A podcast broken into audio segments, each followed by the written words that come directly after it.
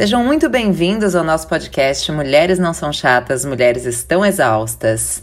E nesse episódio, estamos aqui com a minha querida Carol Cândido, que é tradutora literária, que é criadora de conteúdo, que é uma grande amiga, que é uma brasileira em Lisboa, que é uma mulher com muitas, muitas facetas e talvez por isso eu me identifique tanto, né, Carol? Bem-vinda! Obrigada, amiga. É, é, toda essa multiplicidade nossa, né, de fazer muitas coisas ao mesmo tempo.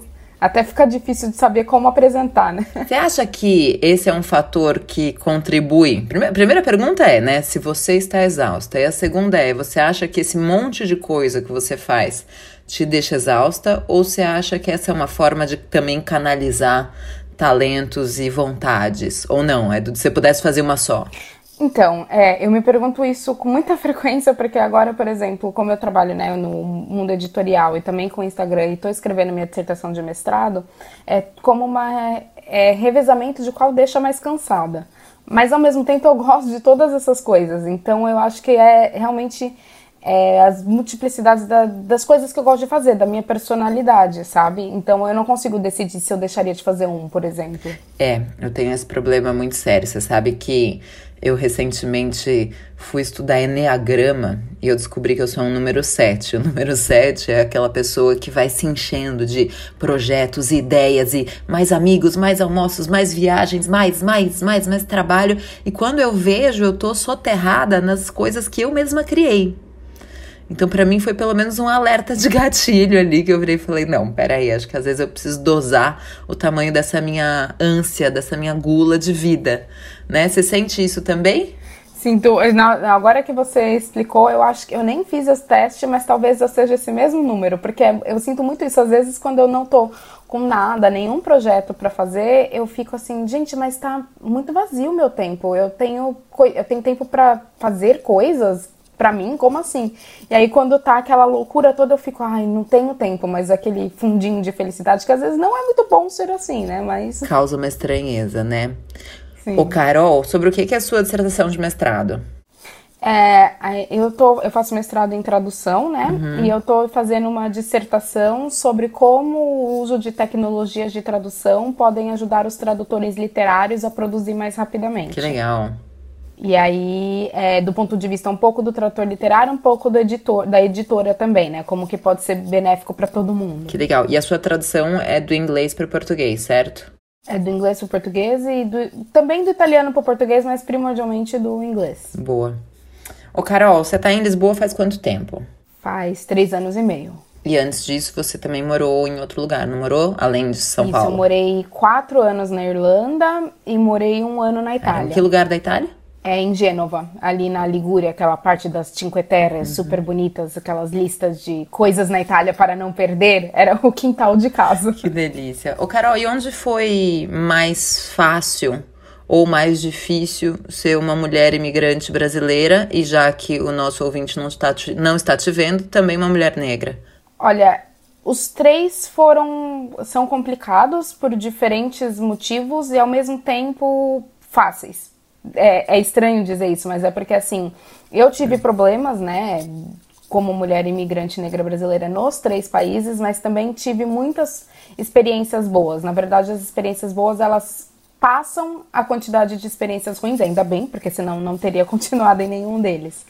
Mas eu acho que na verdade acaba separando um pouco que na Itália, mas um pouco mais difícil ser uma mulher negra em Portugal talvez é um pouco mais difícil ser uma mulher brasileira. São coisas separadas, diferentes. Isso é interessante, né? Eu sempre me pergunto, enquanto mulher brasileira, né, se, se esse rótulo que recai sobre a gente, se ele tem a ver mais com o fato da gente ser uma ex-colônia portuguesa, ou se a gente realmente tem um, um, um é, é, esse é, é, esse, assim, eu vou dizer essa maldição que recai sobre a mulher brasileira, ou, ou, se é específico nosso, sabe? Eu acho que você pode me responder isso melhor, porque você tendo vivido em outros países, será, você sente que esse rótulo da mulher brasileira, ele é generalizado, e aí, né, acho que todo mundo sabe de que rótulo que eu tô falando, do rótulo da sexualização, do rótulo da objetificação, né, de que a mulher brasileira é uh, a nudez e a bunda e o sexo e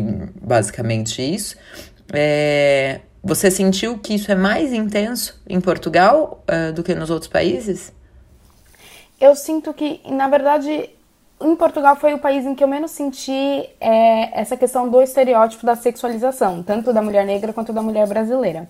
É, eu sinto que aqui os problemas são mais nessa raiz mesmo de, desse conflito, né, de ex-colônia e ex-metrópole, que tem essa, que causa em alguns casos problemas de xenofobia e tudo mais, mas não nessa questão específica da estereotipação. Estereotipacização. essa palavra eu é senti essa palavra é muito complicada.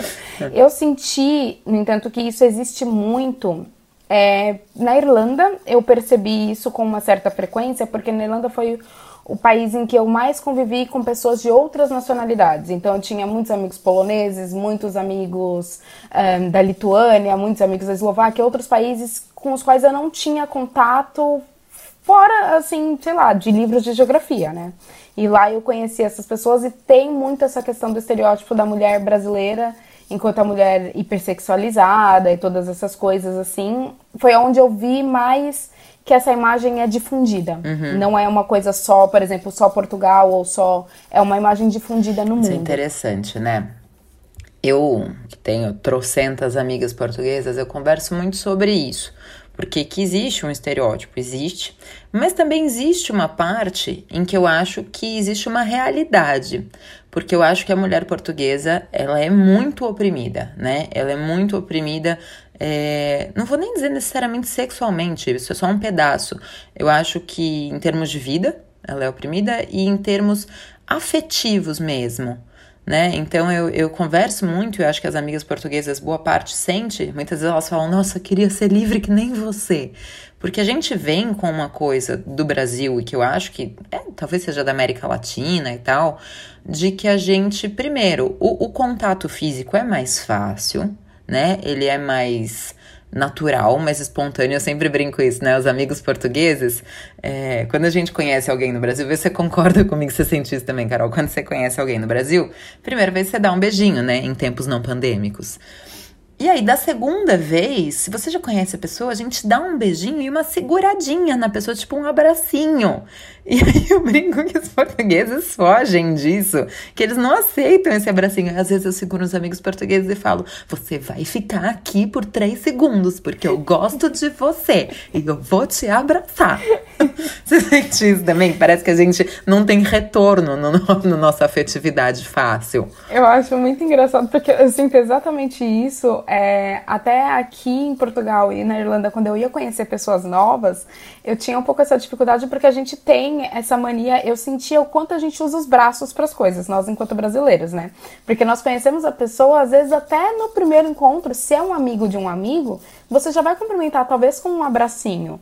E aqui não é uma coisa comum, né? Então parece que você está invadindo o espaço pessoal da uhum. pessoa. E quando acaba que quando você tem é, já um pouco mais naturalizado essa questão dos contatos, né? Do contato físico, você acaba ficando. É um, ela vai muito pro bem e também vai muito pro mal, Exatamente. por não respeitar os espaços das pessoas, mas você acaba tendo um pouco mais de naturalidade para tratar de assuntos como que envolvem essa questão mais afetiva, mais de contato mesmo. A gente, eu percebo que a gente, enquanto mulher brasileira, tem muito mais facilidade para falar de certos assuntos que provavelmente em outros lugares são um pouco mais tabus para mulheres falarem, né? Eu vejo até com as minhas amigas, assim, é, falar de algumas coisas que elas. É, minhas amigas portuguesas às vezes também falam, nossa, mas a gente não fala muito disso, é. assim, e pra gente é uma coisa mais natural. Eu até, você falando disso, do, do, da aproximação, eu lembrei de uma piada que eu vi que era da, falando dessa questão da, da pandemia, né, de ter que manter o espaço de dois metros, que em alguns países isso significava que eles iam ter que ficar mais perto, porque eles ficam, tipo, tão longe que era quase mais o afastamento, sabe? Isso é super interessante, né, porque eu acho que a forma como a gente trabalha as relações sociais no Brasil talvez acabe contribuindo um pouco para essa estereotipação, né? Então eu acho que. Mas, mas, o que é curioso, ninguém enxerga o homem brasileiro de uma forma muito específica, né? Mas a mulher acaba enxergando. Então, e, e isso para mim, não sei se você sente isso, mas isso para mim, é, em Portugal, e o tempo que eu morei na França, a mesma coisa, é, eu sinto como se eu tivesse que dosar ou domar, não sei qual seria a tradução correta, a minha, a minha espontaneidade, a minha forma natural de ser, para não ser mal interpretada, né? Sim, e eu, eu sinto muito que eu, eu faço isso com uma certa frequência de dosar, por exemplo, é, o jeito de falar, de demonstrar afetividade, de entender que uma coisa que eu percebi muito aqui foi que nós, brasileiros, também temos muita mania de conhecer a pessoa e já começar a contar a nossa vida inteira, né? Do começo ao fim. E eles não são Gente, assim. isso é a história da minha vida. Eles Todos os dias da minha vida. Assim. Contar a vida inteira pro Uber. Ai, é minha cara, É, exato. Aquela, aquele é. meme que a pessoa fala, vou entrar no Uber e não vou falar nada. Aí cinco minutos depois tá. Então, Ronaldo, porque você não sabe o que ela me falou. E é muito assim, a gente é muito assim, né? E eu senti no começo que era uma coisa muito. É, até em relação com as minhas amigas portuguesas e na Irlanda com as minhas amigas de lá, eles demoram um pouco para se abrir. Mas também quando se abre é uma amizade que é muito mais que cria um laço parece que é muito mais forte, porque aquela pessoa confiou uma parte da vida dela para você, contou segredos, essas coisas. Não que os nossos laços não sejam fortes, mas é a forma de construir laços é diferente. E isso é muito interessante de analisar. É, é verdade. Eu sinto mesmo. Eu até escrevi um texto uma vez sobre isso, né? Falando que às vezes até a, a forma de ser dos portugueses é interpretada como ah, como arrogante ou grosseira. E na verdade eu falo, não, tem uma coisa de ser resguardado, né? De não se abrir no começo. Eu acho que a, gente até tem algumas coisas a aprender com isso, né? Eu falo, é, essa mistura todo mundo tem a aprender uns com os outros. Você sabe que eu tô escrevendo meu livro novo e eu fui escrever um. Tava escrevendo um, um trecho sobre é, classificarem as mulheres em dois tipos, né? As mulheres. Uma coisa que ainda existe, que eu acho muito bizarro, né? Que é do tipo as mulheres que são para casar e as mulheres que não são para casar. Então parece que se a mulher for. Né, uma mulher livre, uma mulher divertida, uma mulher com uma sexualidade segura, essa não é uma mulher para casar, essa é uma mulher para se divertir. E depois aquela mulher, né, como, como diria o, o nosso ex quase presidente Temer, bela recatada e do lar, é, aí sim, né? Do fundo do baú. É, aí sim a gente teria uma mulher para casar. E eu fiquei muito preocupada quando eu ouvi uma música portuguesa, que você deve conhecer e o nosso ouvinte também. E se o ouvinte brasileiro não conhece, conheça, porque é um, uma cantora e compositora que eu acho maravilhosa, super novinha, chamada Bárbara Tinoco. É, e que ela tem uma música que, num dado momento, ela diz assim: ele que sabia de cor as moças mais fáceis e os engates mais rascas, e ela que ficava em casa com medo de ser só mais um rabo de saia. Isso me impressiona muito, Carol, muito. Me impressiona muito vindo de uma menina nova, portuguesa. É, é, se, se, alguém me dissesse que essa música era de 30, 40 anos atrás, eu poderia entender. Né? O, engate mais rasca, tentar explicar isso para o ouvinte brasileiro, é tipo uma, uma paquera meio ruim, sei lá, né? Um, um crush meio, meio, sei lá, vulgar, uma coisa assim. É, e eu fico preocupada de ouvir isso, né? Dessa coisa, será mesmo que a mulher portuguesa ainda sente que existe essa cisão tão grave entre as mulheres que são, né? As mais fáceis, mais rascas, e as que precisam ficar em casa com medo de ser interpretadas como essa. Da, das suas amizades portuguesas, você sente isso? Ou você sente de alguma forma isso no seu dia a dia aí? É, eu sinto isso com, assim, com, talvez com uma certa frequência mais nas gerações mais velhas. Isso, digo gerações mais hum. velhas, na verdade, me incluindo, né, enquanto o famoso millennial, né, os 30 e poucos anos, mas eu sinto que as gerações mais novas, assim, abaixo de 23 anos, que estão, assim, crescendo agora também, elas, até pelo advento da internet, de contato com outras culturas, essas coisas, eu sinto que eles têm um pouco uma, uma cabeça mais aberta em relação a isso. Que essa, essa questão do estereótipo do tipo de mulher, mulher pra, sei lá, para engatar e a mulher para casar são coisas diferentes, é, não são mais coisas diferentes, igual talvez fosse para mais para gerações mais antigas. Mas é assim, que isso é uma coisa que na verdade a gente te, teve muito também na nossa adolescência, né? No, no Brasil tinha-se muito mais essa imagem e foi diluindo, e agora tem ainda algumas mentes retrógradas que pensam assim, mas já é uma coisa um pouco mais rara, né? Eu sinto que esses estão, eles estão indo pelo mesmo caminho. Ai, tomara, né? Tomara. Eu fico. Eu fico pensando muito sobre isso, né? Sobre. Na verdade, eu dei uma entrevista para o podcast do, do Paulo Marcum, do escritor brasileiro, que também está tá em Portugal, é, e que ele me fez uma pergunta muito difícil é, que foi onde você sente mais o machismo? Você sente mais o machismo no Brasil ou você sente mais o machismo em Portugal?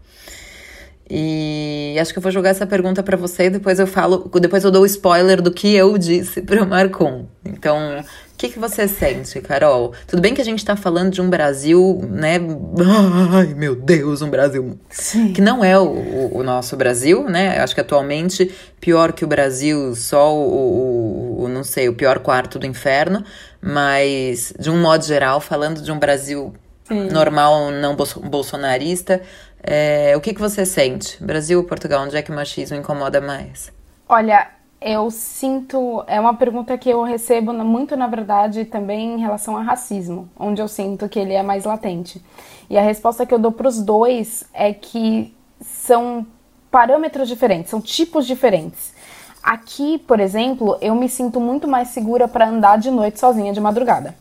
Eu me sinto muito mais segura enquanto um corpo feminino andando é, pela, pelas ruas e tudo mas eu sinto esse machismo mais velado, um pouco mais aqui também, né? Então, tipo, por exemplo, quando você vê as relações é, de casais e todas essas coisas, eu sinto, você percebe, né, muito mais.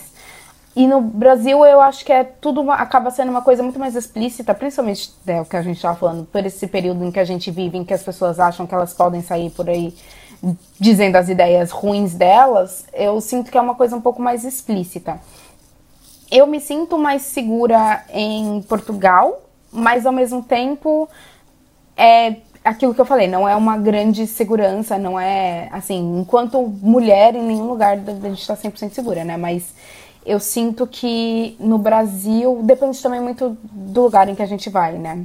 Tem, tem muito, assim como, assim como aqui, depende muito do lugar em que a gente está. É, isso é verdade, né? A gente chamar o Brasil de uma coisa só é até uma coisa inconsequente. A gente achar que é, São Paulo é o Brasil, não é. Definitivamente não é. Mas eu sempre digo que eu acho que. Eu acho que a minha resposta é muito parecida com a sua. É, tentar falá-la muito rapidamente antes de irmos para o nosso intervalo.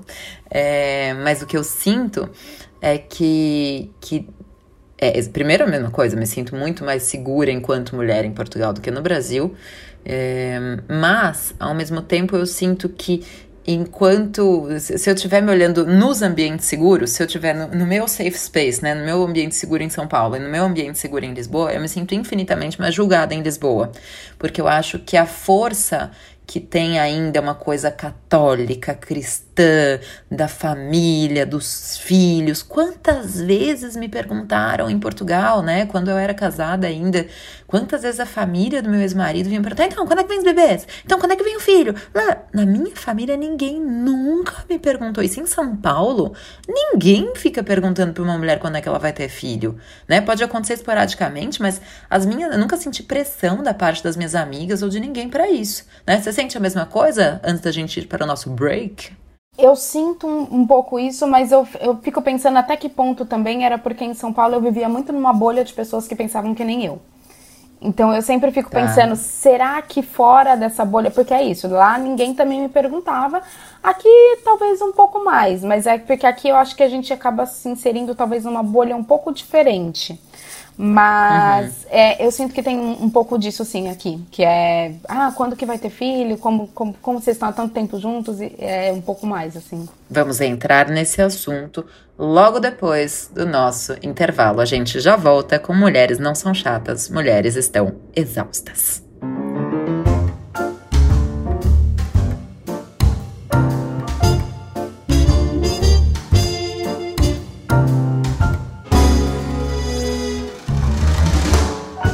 Estamos de volta com o nosso podcast Mulheres Não São Chatas, Mulheres Estão Exaustas. Hoje, conversando aqui com Carol Cândido, já falamos sobre Brasil, Portugal, racismo, machismo, é, Itália, Irlanda. É, eu não sei como é que a gente faz isso em 20 minutos, mas o fato é que a gente faz, né? Ô, Carol, deixa eu te fazer uma pergunta. É como é que você lida? Eu, né, nessas coisas eu me identifico muito com a Carol, vou explicar pro, pro ouvinte, né? Carol tem mais ou menos a minha idade. Quantos anos você tem, Carol? 32, eu tenho 33. É... Carol não tem filhos, como eu, né? Eu não gosto, eu não gosto nunca quando as pessoas falam, Carol ainda não tem filhos, ninguém quer dizer que ela tem. Ela não tem, se ela vai decidir ter ou não ter, isso não é problema nosso. É... E você tem uma coisa que eu acho muito curiosa, que é você, como criadora de conteúdo, e que eu também sou, né? É, você é uma criadora de conteúdo muito jovem de espírito. Isso é muito engraçado. Eu vou contar para o ouvinte, né? A minha ex-enteada, Francisca, que tem 11 anos, Pra Francisca, a Carol é uma divindade, é uma entidade. Do tipo, a Carol vai no jantar, a Carol vem no evento, a Carol vai no lançamento, né? Porque a Carol, pra ela, é uma das poucas adultas que tem TikTok e que leva o TikTok a sério e que respeita o TikTok e que eu acho, cá entre nós, no último episódio que a gente conversou com a Cláudia Raia, a gente tava falando sobre isso. Cláudia Raia também é uma TikToker de mais de 50 anos. É e eu acho muito interessante falar um pouquinho sobre esse assunto, né? Sobre esse espaço que vem cheio de dogmas. E eu tenho pavor de virar a pessoa mais velha, sabe? Que fica tipo, ai, essa porcaria desse TikTok. nem sabe o que, que é, né? Que muita gente faz. Nem quero saber, isso é coisa de criança. E a Cláudia Raia falou: Meu, já deixou de ser coisa de criança há muito tempo. Não é dancinha e coreografia, tem muito conteúdo bom, tem muita coisa de né, comunicação e tal. Como é que é essa sua vida, né? Porque muita gente me pergunta, como é que é essa sua, né, me pergunta como é harmonizar advocacia, doutorado e podcast também com as besteiras que eu falo no Instagram. Como é que é para você harmonizar a sua, né, posição de tradutora, né, no mercado literário, que é um mercado Vamos combinar, né? É besta, é elitista, é do tipo, ai, todo mundo é cult. Eu brinco que quando eu vou nos eventos do, do, das coisas literárias, parece que todo mundo vai de calça jeans, camiseta e óculos pretos, só que cada um demorou 40 minutos para escolher aquilo lá, né? Sabe? É um disfarce de quem tá ligando menos, mas tá todo mundo ligando muito. Então, como é que você lida e como é que lidam com você, com essa sua alegria e coisa engraçada do TikTok e esse, esse cargo sério de tradutora literária? Eu acho muito engraçado que é exatamente isso. São dois mundos completamente diferentes, porque o mundo editorial é aquela coisa muito séria, muito cult, realmente. E o mundo de criação de conteúdo é aquela coisa mais, né, debochada e tudo, e que é o que você falou. Muita gente fala, eu não gosto de TikTok, e aí eles vão e consomem o mesmo conteúdo que é do TikTok, só que no Instagram. Então, assim, não faz muito sentido para mim, né? E, mas eu gosto muito, eu gosto de entender, na verdade, também as minhas mudanças de postura, que é uma coisa que eu acho que eu sei que você também tem muito, nesse sentido de que, tipo, por exemplo, agora aqui está falando a Carol, criadora de conteúdo, agora aqui está falando a Carol, tradutora literária, a Carol mestranda, que é a mesma coisa que você tem, tipo, como advogada e tudo. E eu acho muito interessante transitar nesses meios diferentes, exatamente também para entender como funciona a cabeça das pessoas que estão lá, porque é o que você falou que eu acho que é muito importante que o TikTok ele é ele representa muito a cabeça dos jovens, mas não só dos jovens, né? Porque não tem só jovens lá agora, mas ele é um ditador de ditador no bom sentido, né? Ele dita tendências, né? Muito agora no mundo atual. Tendências musicais, tendências de criação de conteúdo, tendências de moda e tudo. Então eu acho muito interessante estar lá, exatamente, não para chegar e ficar aquele, nossa, mas os jovens aqui, mas para entender, né? O que, que eles consomem, o que, que eles estão vendo.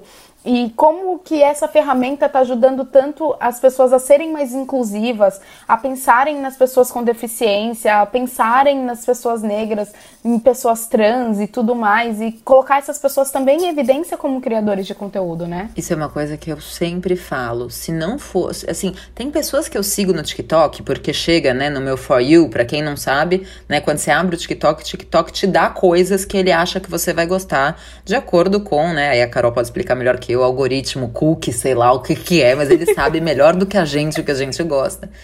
E ele me traz coisas super interessantes. Então, sabe, eu sigo um professor americano que é cadeirante e é gay, e ele conta sobre a vida dele. Eu sigo a, aquela Palict Family, que eu acho que quem é TikTok sabe que é uma família de dançarinos nas Filipinas e os homens mais velhos dançando.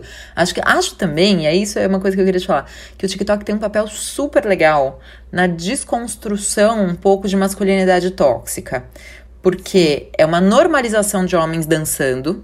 E homens dançando qualquer coisa, não é aquela dança só masculina do tipo hip hop, não sei o quê. Não, dançando o que eles quiserem, dançando Beyoncé, dançando, né? E, e não tem nada a ver com ser gay, não ser, é dançar e pronto. E acho que trazendo para isso, né, a visibilidade de figuras que em, em outros espaços nunca é, teriam emergido como emergem no TikTok. Você sente isso também? Eu sinto bastante isso. Eu acho que é até se você vê alguns dos grandes criadores de conteúdo do TikTok no Brasil, é, tem muitas pessoas negras, tem pessoas trans. É claro que assim, é, acaba que no final das contas as, os grandes criadores de conteúdo que surgem dessa plataforma eles estão encaixados mais em um padrão e tudo, mas é mesmo essas pessoas são partem um pouco daquilo que você falou de você ver é, os TikTokers dos Estados Unidos, né, adolescentes dançarinos ele fa eles fazem algumas danças que talvez os adolescentes da minha época não fariam, os meninos. Uhum. Porque eles seriam uhum. taxados, né, de muitas coisas e tal. E eu acho que é legal ver o quanto essa plataforma ajuda, não é, na desconstrução das pessoas mais velhas e na educação das pessoas mais novas de que elas já estão crescendo em um mundo em que todas essas coisas acontecem e que não tem problema. Elas estão crescendo em um mundo em que elas estão se acostumando mais a de repente perguntar o pronome das pessoas sabe? Que é uma coisa que a nossa geração até tem dificuldade de entender todas Sim. essas questões. E eu acho muito legal isso exatamente para é, porque o TikTok, por exemplo, é, essas plataformas elas entram em muitos lugares onde a mídia convencional talvez não esteja mais entrando tanto, tipo é, as redes sociais, os, os, podcasts também, em lugares em que as mídias mais tradicionais não estão mais sendo consumidas com tanta frequência. E sabe que eu sinto? Que o, o TikTok é um espaço muito mais é, livre para o humor. Eu não vejo outra rede social na qual você entra e ri, e ri Sim. Né? Por mais que eu goste do Instagram e use o Instagram, o Instagram ele é muito utilizado para propagar imagem, e aí eu acho que é, uma, é um trabalho de desconstrução, né? Eu até brinco como anti-influencer ou né, como influencer subversiva, às vezes a gente é, remar um pouco contra a maré, né? Chegar no Instagram e falar de vulnerabilidade, chegar no Instagram e mostrar tudo que dá errado no nosso dia, não tudo que dá certo, e não numa onda de reclamar, mas numa onda de mostrar a humanidade, de mostrar a vulnerabilidade. É, enquanto eu sinto que quando eu entro no TikTok, primeiro, é muito raro eu sentir que tô devendo alguma coisa para alguém. É claro que se você só seguir as mulheres gostosas que fazem coreografia, você vai sentir a mesma coisa. Sim. Mas se você tiver ali e você for buscando isso, uma família das Filipinas que dança, uma, um professor de química que faz experiências malucas no laboratório, você aquilo é uma, né, é de uma fluidez e de uma, eu falo de doses de normalidade que eu acho que a gente está carente. E não tô falando de normal como padrão, tô falando de normal como diverso, né? Sim. E eu sinto muito isso lá. É, você acha que tem esse papel também do, do humor, da leveza, da diversidade ali? Eu acho, porque eu, eu sinto que ali tem uma liberdade muito maior de criação, de que é isso que você falou, no Instagram são umas coisas mais padronizadas, mais certinhas, mais tipo, você tem que fazer isso se, é, para o algoritmo entregar e não sei o que, então tudo acaba ficando em umas caixinhas. E lá, às vezes, viralizam uns vídeos que eu vejo, eu falo, gente, eu não entendi absolutamente nada. E aí você vai ver e tem uma galera engajando e você pensa, poxa, tá, não é o meu tipo de humor, ou sei lá, nem entendi o que aconteceu, mas tem muita gente que gostou. Ou tem muita gente que não gostou exatamente, que gostou exatamente porque não entendeu. Então tem muito mais liberdade, sabe? Você sabe que isso me puxa uma parte da conversa, acho que foi a conversa que eu tive com a Helena Magalhães aqui. Aliás, né, no lançamento do meu livro Mulheres Não São Chatas, Mulheres São Exaustas, foi essa belíssima mesa, Carol Cândido e Helena Magalhães, em Lisboa, é, e Raquel Seabra, no Porto. Mas é, eu estava falando como a gente tem um, um, uma compreensão do que é certo, do que é bom, do que é engraçado, do que é de boa qualidade, que é um, é um padrão extremamente europeu, né? É, e, e, e limitado. E aí é muito engraçado. Na literatura, você deve ver isso muito, né? Como quando a gente pega outros tipos de literatura, eu mesma, quando. Lembra a primeira vez que eu li Mia Couto? Que eu li A Confissão da Leoa?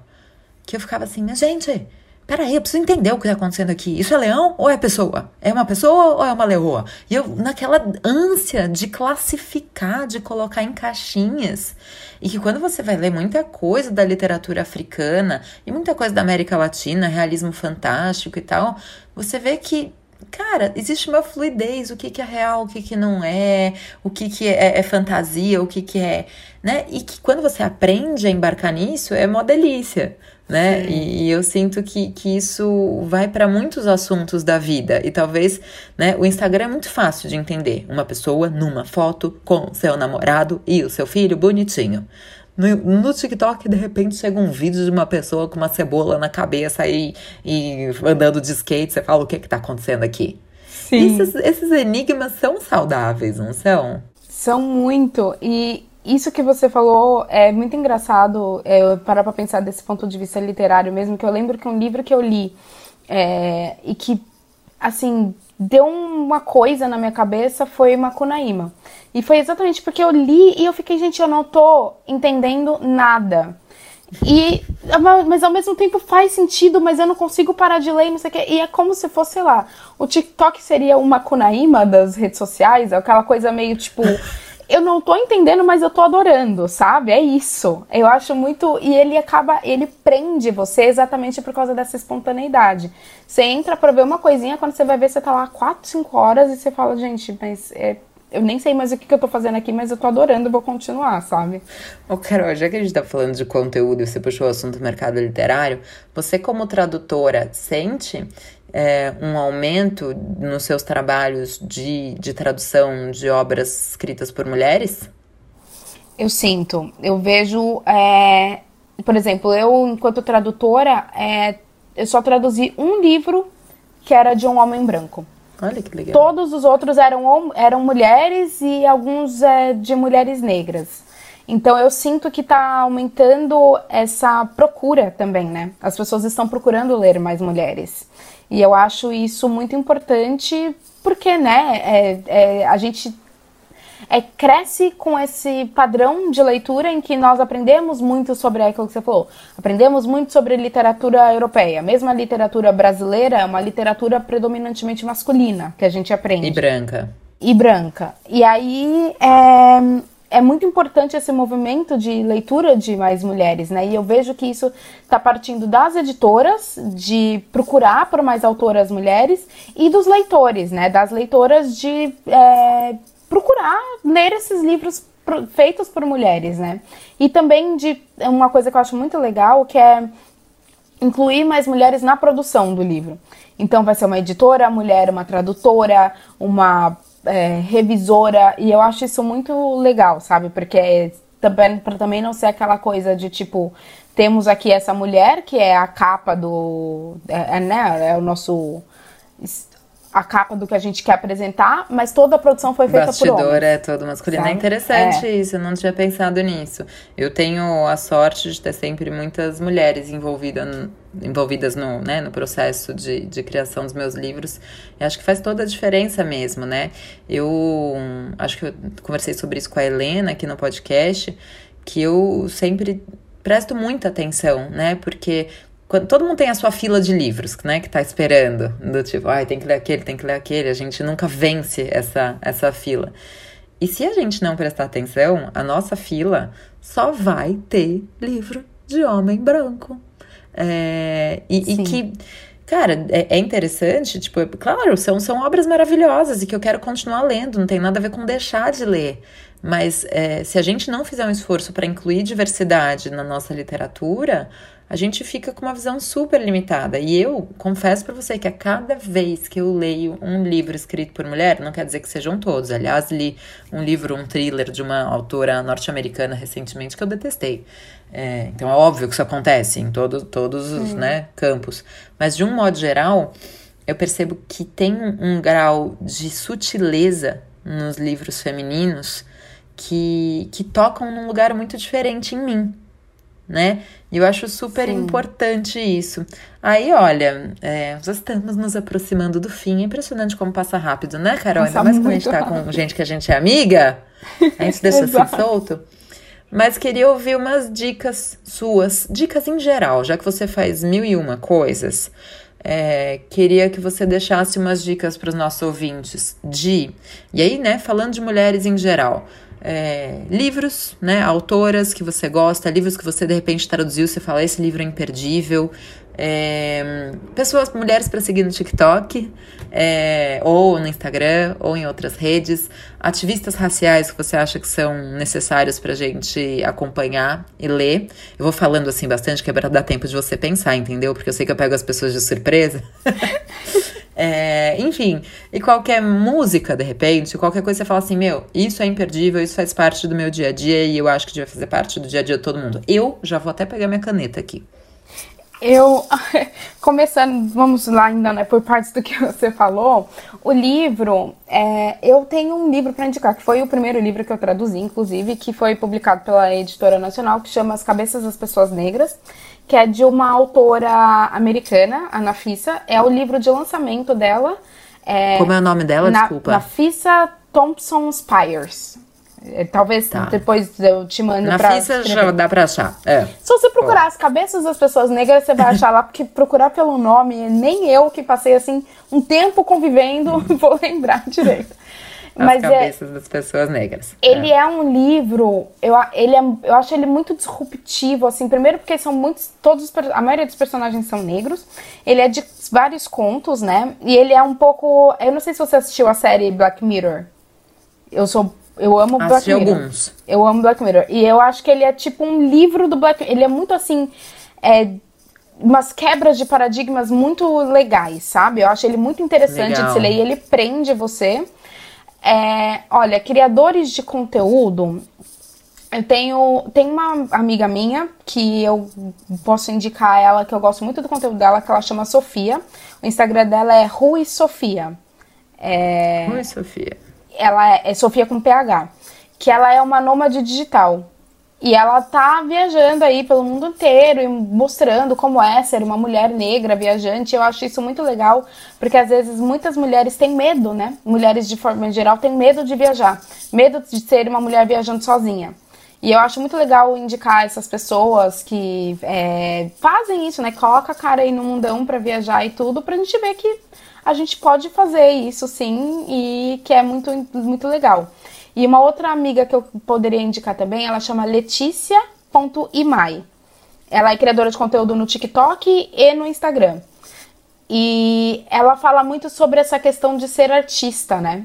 Sobre você escrever livros, sobre você pintar quadros, sobre você ser um artista e você vender a sua arte também, porque a gente não pode pagar boletos com bons pensamentos, né?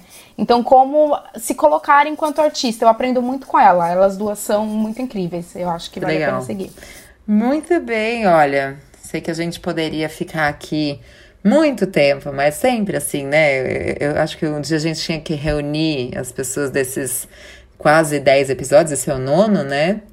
Essa primeira temporada. Quando a gente chegar em 10, a gente tinha que fazer uma grande festa, né? Ainda não pode fazer uma grande festa, né, gente? Mas enfim, um dia a gente faz uma grande festa aí conversando. Júlia Rabelo, Cláudia Raia, Raquel Seabra, Carol Cândido, Helena Magalhães, Catarina Ramis, todo mundo Um junto. grande podcast. Yara Rodrigues, todo mundo. Carol, querida, muito obrigada pelo seu tempo, ainda mais pessoas multitarefas com um tempo muito limitado. Obrigada pelo seu tempo. E, enfim, olha, vocês todos acompanhem a Carol nas redes. Se vocês querem aprender a parar de passar vergonha, né, fazer vídeo ruim, fazer essas coisas, Carol tem todas as dicas para solucionar os seus problemas. Minha querida, obrigada, viu? É, amiga, muito obrigada pelo convite. Eu adorei participar. Boa, obrigada e até a semana que vem em Mulheres Não São Chatas, Mulheres Estão Exaustas.